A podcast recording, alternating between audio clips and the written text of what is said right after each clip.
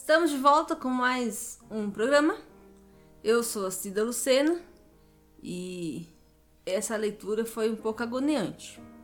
Meu nome é William e esse é um filme bem indigestivo. O livro de hoje é O Menino do Pijama Listrado, de John Boyne.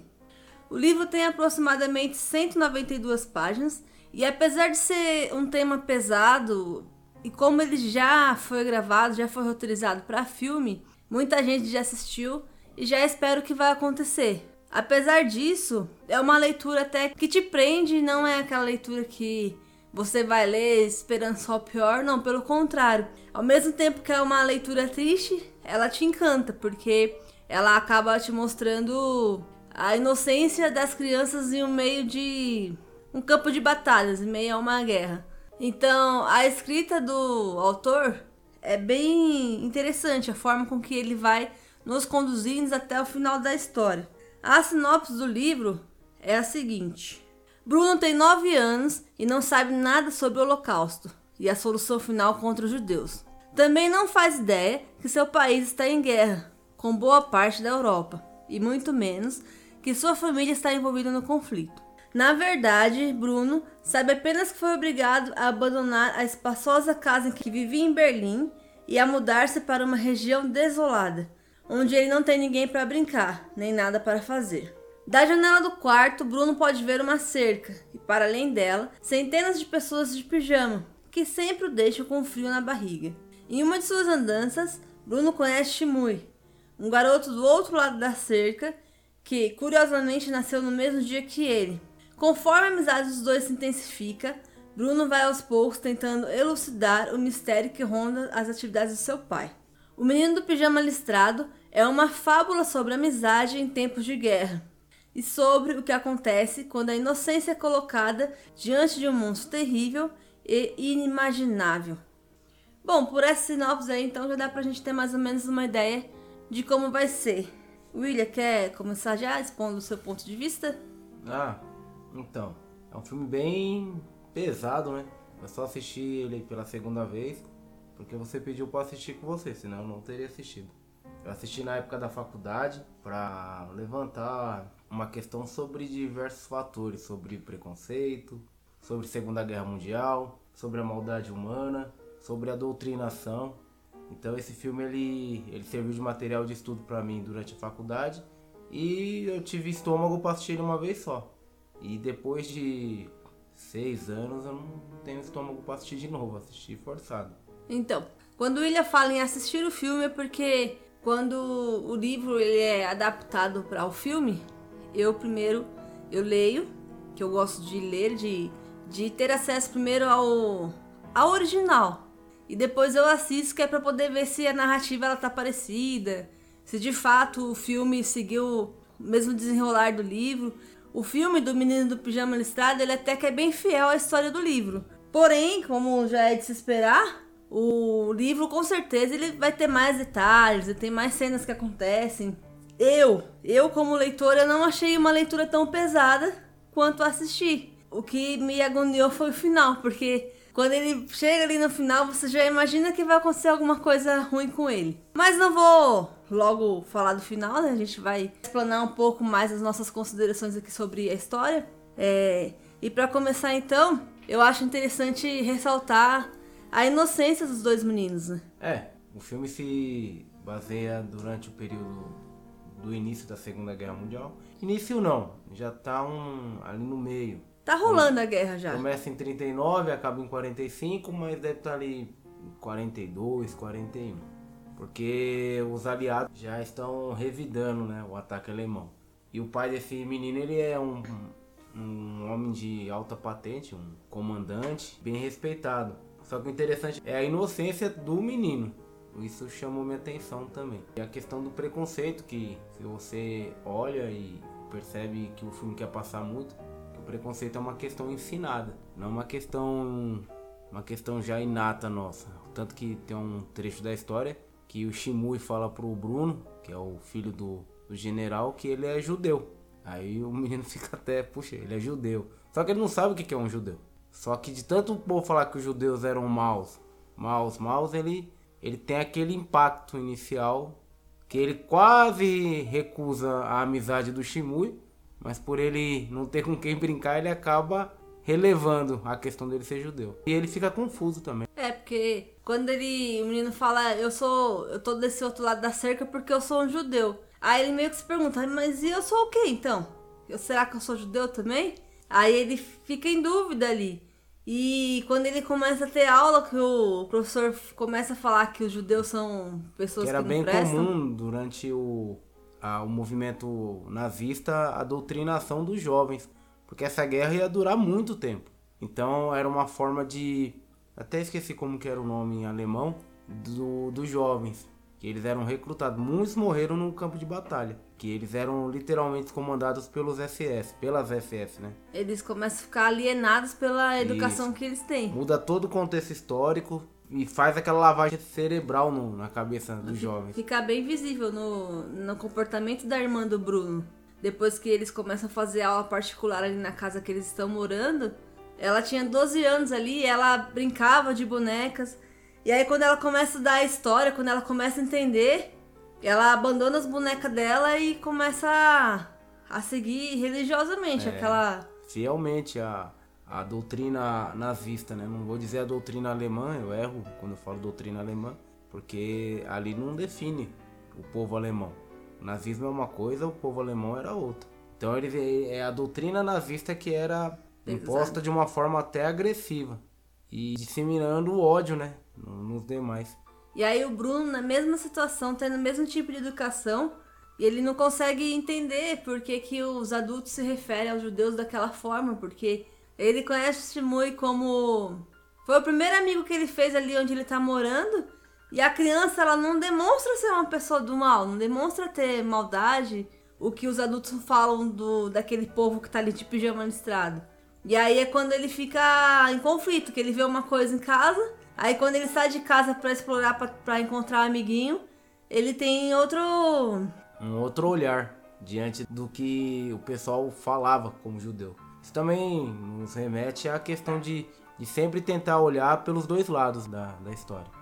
Eu acredito que ninguém é santo o suficiente, mas também ninguém é demônio o suficiente. Eu acho que é uma, um todo de bem e mal, um, um degradê de bem e mal. Eu estou usando muito esse termo degradê de bem e mal, porque não tem como saber o quanto uma pessoa é má e o quanto uma pessoa é boa.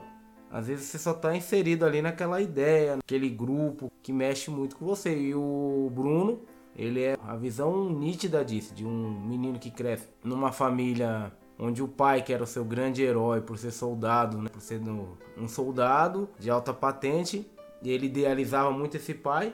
E o pai traz essas ideias para ele, porém ele não tinha muito contato com o pai. Ele, no começo do livro, ele fala, tem uma parte que ele fala que os amigos dele na escola sabem as profissões do pai.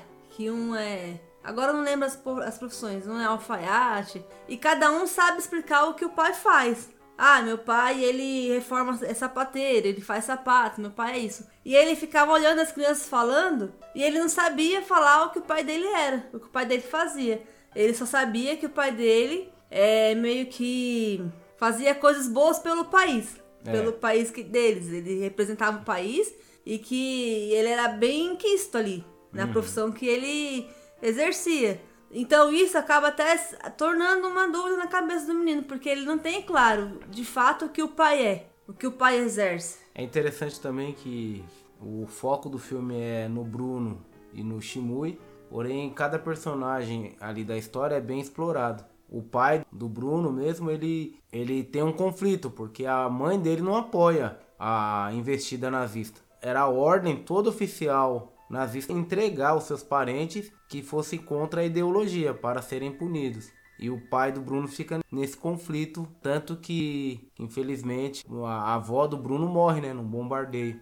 Mas é interessante ver isso. A mãe do Bruno também é um personagem bem explorado, que você percebe que ela vai sendo consumida pelo aquele sentimento de Pelo lugar, pelo é, o ambiente. lugar tem um peso, tem um clima, tem os olhares, tem a parte do, de um senhor que ele bem interessante que Descascador de legumes e vegetais. é e, e ele antes de estar naquela situação ele era médico, né? ele estudava medicina. O Bruno pergunta, mas vocês adultos também não decidem o que vocês querem. Como você é médico e agora tá querendo descascar batata? E para mostrar um pouco a inocência do Bruno. O clima nessa casa ele é muito pesado. Ele mexe com a cabeça das pessoas. Também tem um soldado lá da SS que a irmã do Bruno tem um certo. Tá na fase da puberdade né? e ela começa a sentir uma atração por ele. E esse rapaz ele assusta muito o Bruno. É bem interessante a história. Só que o entorno do, do livro e da história, assim, em geral, é na relação do Bruno com o Shimui. A relação De é- amizade, de descoberta. de amizade. E também eu acho que numa relação de classes, eu- a questão de relação de classes do rico, de quem tem mais, como posso dizer, condições de, e de uma outra criança que não, não tem, ela não, ela não, ambos não queriam estar naquela posição. Eles simplesmente surgiram ali. Eu acho que mais do que o rico e o pobre é, a, a- é uma relação de diferenças. É, enquanto um tem a possibilidade de ver o mundo a partir de. É, é a relação do rico e pobre, se for ver no fim das contas. Um tem a possibilidade de ver o mundo a partir do ponto de vista que antes dele morar ali perto do campo de. Campo, é o campo de. Campo de concentração. Antes dele morar perto do campo de concentração, ele morava em Berlim numa casa de cinco andares. Ele tinha amigos e tinha de tudo ali. Então, quando ele chegou na casa lá do campo de concentração, que ele viu aquela casinha, ele não consegue aceitar que eles deixaram aquela casa enorme, que ele- todo aquele conforto que eles tinham pra morar naquele lugar horrível. É, ele. Que eu acredito também que o, o Bruno ele tá numa fase de descoberta, tanto que é falado que ele seria um grande explorador. É, Sabe o que me chama a atenção? É o quanto as crianças absorvem o aprendizado através do discurso do adulto. Porque tem uma parte que ele fala assim, será que existe um judeu bonzinho? E o doutrinador nazista, Professor. professor, fala pra ele assim: se você descobrir um judeu bonzinho, você será um grande explorador. E antes disso, o senhor que descascava batata falou que ele tinha um jeito de explorador e ele já queria ser explorador. Então tudo isso reforçou. E ele encontrou a cerca onde o Shimui ficava. Um dia que ele estava entediado saiu para explorar a região. Então você percebe que falando de uma forma psicanaliticamente, uma forma psicanalítica do ver o quanto a gente é influenciado inconscientemente para as coisas. Talvez se o Bruno não tivesse ouvido nem do professor e nem do senhor que estava descascando batata sobre a questão dele ser um explorador, ele não teria avançado mais. Mas isso são as nuances da vida, aquele fino que, no- que passa diante dos nossos olhos e a gente não consegue enxergar. Isso molda a nossa psique, a nossa consciência.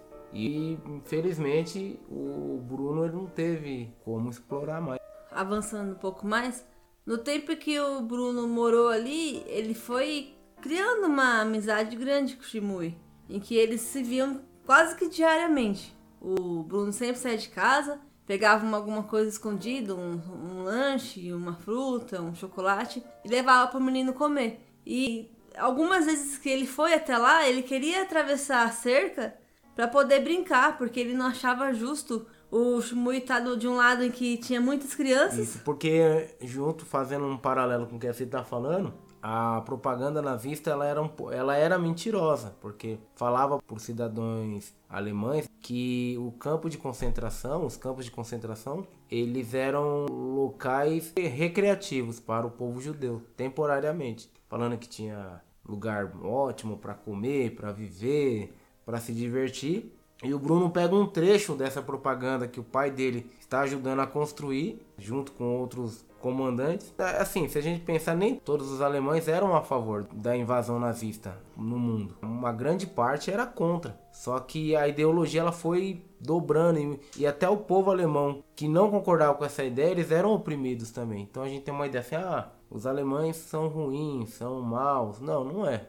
É a ideologia nazista que pesava muito nisso. E o Bruno, ele tá num momento assistindo o pai dele vendo esse vídeo Escondido. escondido e ele acredita que os campos de concentração é assim, é legal, é divertido e ele acha injusto. Como ele rico, poderoso no tédio e o pessoal, os judeus lá se divertindo. Ele fala, pô, tem alguma coisa errada aí. Por que, que eu não posso me divertir também? E aí, por diversas vezes, ele tenta convencer o Shimui que pra ele atravessar, pra, pra eles brincarem junto, que ele quer ver as outras crianças que tem ali.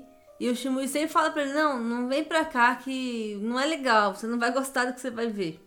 É, as crianças são maiores, elas não gostam muito de mim. E a gente não pode brincar, só que o Bruno não entendia, porque ele vinha de um lugar em que ele podia brincar com outras crianças. Que mesmo sendo maior ou menor, as crianças brincavam. E aí eles ficam durante muito tempo só nessa troca de ideia pela cerca do campo de concentração.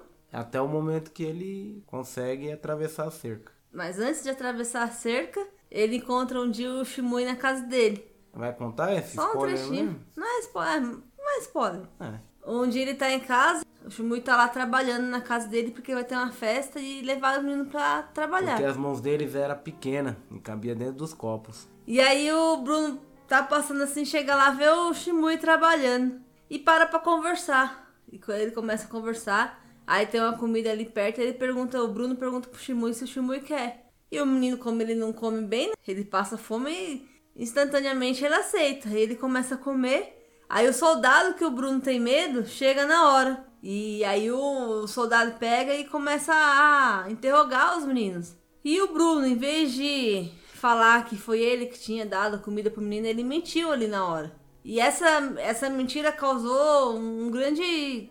Eu acho que causou um grande transtorno na cabeça dele. Sim, o Bruno ele conseguiu experimentar o sentimento De culpa? de culpa, o peso na consciência. Então, o Bruno ele sentiu aquilo, porque ele traiu o amigo dele. E você percebe que não foi uma coisa voluntária, foi no medo, ele agiu no medo. O medo dele falou mais alto. Ele não sabe até que ponto é certo ou errado ele ter feito aquilo. É. E ele não podia admitir que ele já conhecia o menino, que ele não sabia quais eram as consequências que ele ia colher. Se ele falasse ali pro soldado que já tinha encontrado o Shimui antes. Então, com o Bruno fica tudo certo e dali em diante o Shimui ele vai ter uma punição. E isso vai afetar o Bruno de alguma forma. Não só o Bruno, quanto o Shimui também. Shimui, você É. vê que ele é um, um menino pela idade, assim, ó, creio até pelo sofrimento, muito virtuoso. Que aí tem o desenrolar da história. Já avançando pro final, então, pra gente não adentrar mais nos detalhes da história, é muito interessante você poder observar a construção de amizade dos dois garotos, você poder observar a curiosidade do Bruno em querer descobrir por que as pessoas estão de pijama listrado, por que as pessoas estão do outro lado da cerca, por que, que tem aquela cerca ali, e quando ele viu aquela cerca pela primeira vez, aquilo causou um incômodo nele, ele tinha um medo, de, aquilo é, transmitia para ele uma energia que ele olhava e incomodava ele. E ele queria entender por que, que aquelas pessoas estavam ali. Elas trabalhavam, mas o lugar não parecia ser um. Ele falava que era uma fazenda. É, Não parecia ser uma fazenda legal de trabalho. Então ele vai começar a querer entender essas coisas, só que ele não vai ter muitas respostas. E aí quando ele começa a ter as respostas, as respostas são contraditórias com o que ele tem vivido. Eu acho que uma parte, que, uma questão que a gente pode pensar assim, o Bruno, olha que interessante, ele era chamado de explorador e essa é uma das, das grandes questões. O Bruno ele não aprendia nos livros, ele aprendia explorando. Então, qual lição que a gente pode tirar? Uma das lições que a gente pode tirar desse, dessa história é que não acredita em tudo também que você lê ou em tudo que falam pra você. Você às vezes tem que explorar a fundo, tem que ir lá conhecer. É, vou trazer um exemplo simples das favelas mesmo, das comunidades. Ah, se eu for ali, o povo vai me assaltar, só tem gente ruim. Não, vai lá, sente o lugar, tudo bem. Ah, William, então quer dizer que pra eu saber o efeito do crack eu tenho que fumar crack? Não, não é bem isso. Mas tenta sempre olhar um pouco mais a fundo aquilo que te falam, aquilo que te contam. Tem um ditado budista que fala que quem vê a folha não vê a árvore e quem vê a árvore não vê a folha. O sábio nunca consegue enxergar o todo. Então, a gente tem que estar sempre vendo os dois lados da moeda, de preferência aprofundar um pouquinho mais, é, igual o Bruno fez. O Bruno queria saber o que tinha do outro lado da, da cerca, da, naquela fazenda. Se ele ficasse preso só nas histórias, ele podia ser um pequeno jovem que iria acreditar no nazismo ali, fielmente, igual a irmã dele. E o Bruno não. O Bruno falou, não, eu quero ver isso até de uma forma inconsciente, até de uma forma pela amizade, pela solidão dele, pelo tédio. O que, todo explorador faz é explorar através do tédio. Ele se sente entediado naquilo e vai explorar coisas novas, no que o Bruno fez. Então é uma das lições que, vendo a história agora, isso eu trago pra mim. é, você pode ler, você pode assistir, você pode. Mas você tem que às vezes pagar para ver. É a mesma coisa que você olhar um prato de. ou olhar o cardápio e não comer a comida. Não tem como. Você tem que comer, você tem que ir na prática. Então eu acho que é um dos pontos chave. Porém, o Bruno paga por isso, paga um preço. E todos nós pagaremos preços às vezes por explorar. Preços bons, preços ruins, mas temos que explorar mais a fundo. Sabe, a gente fugindo um pouco da história, essa polarização toda de esquerda, de direita, de centro. Olha direitinho, será que tem dos dois lados algo bom? Ou os dois lados trazem só algo ruim? Mas é sempre bom você olhar. E depois que olhar tudo isso, trazer e ruminar internamente para ter a sua própria opinião. É, que o, o que acontece com o Bruno é isso. Apesar das coisas serem apresentadas para ele de formas picadas, e ali quando ele descobre que o menino é judeu, e ele tá tendo uma aula lá que ele, ele fica confuso quando o professor começa a falar que judeu é mal, que judeu é isso. E ele pergunta o que é um judeu, e mesmo assim ele fica sem entender, ele vai em busca de conhecer. De será que é isso mesmo que estão me falando que é? ter suas é? próprias conclusões isso. ali através da, da prática, do uma questão bem empírica, bem pagar para ver. Ele não se convence somente com aquilo que estão falando para ele. Ele quer ir lá e pagar para ver. Sim, ele quer pôr em prática aquilo.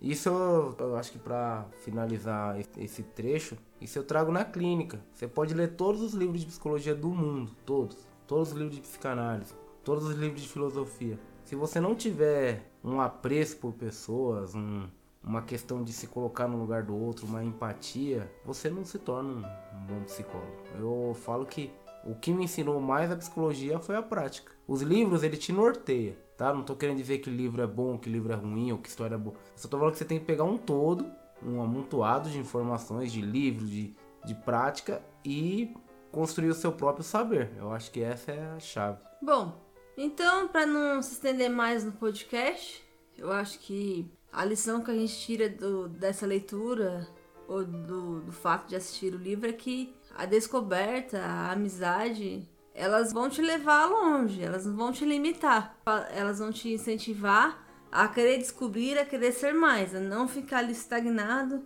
É, é isso. É, a não. a buscar. Eu acho que é isso. Às vezes você pode pagar um preço também, mas citando Freud aqui, quem quer viver tem que estar disposto a morrer. E por mais que as coisas em volta deles estão é, ruim, as duas crianças elas conseguem ter momentos bons ali, elas conseguem descobrir coisas boas. Sim. Apesar da diferença de realidade deles. Mas aquele momento que eles estão juntos, eles têm os momentos bons. Eles têm as histórias, eles têm suas descobertas, eles têm os momentos de dar risada, um ensina o outro a jogar, um quer brincar com o outro. Então, apesar de todo aquele clima, aquela energia que tá pairando ali no ar sobre eles, eles conseguem tirar uma lição boa daquilo tudo. É, e como um psicólogo de, de comunidade que eu fui, que eu cresci, citei Freud e agora cito Racionais. Tenha fé porque até no lixão nasce flor. Então, sabe, às vezes você tem que olhar algo bom do que tá ruim ali. E explorar. Se você não explora, você não, não acha. Beleza? Então é isso. Se você ainda não teve a oportunidade de ler Menina do Pijama Listrado, pegue o livro e lê. Se não quiser ler, vale a pena assistir. E se tiver a oportunidade, manda uma mensagem para nós comentando o que você achou do livro, com sugestões de novas leituras, para que em breve possamos conversar mais sobre. Até o próximo programa!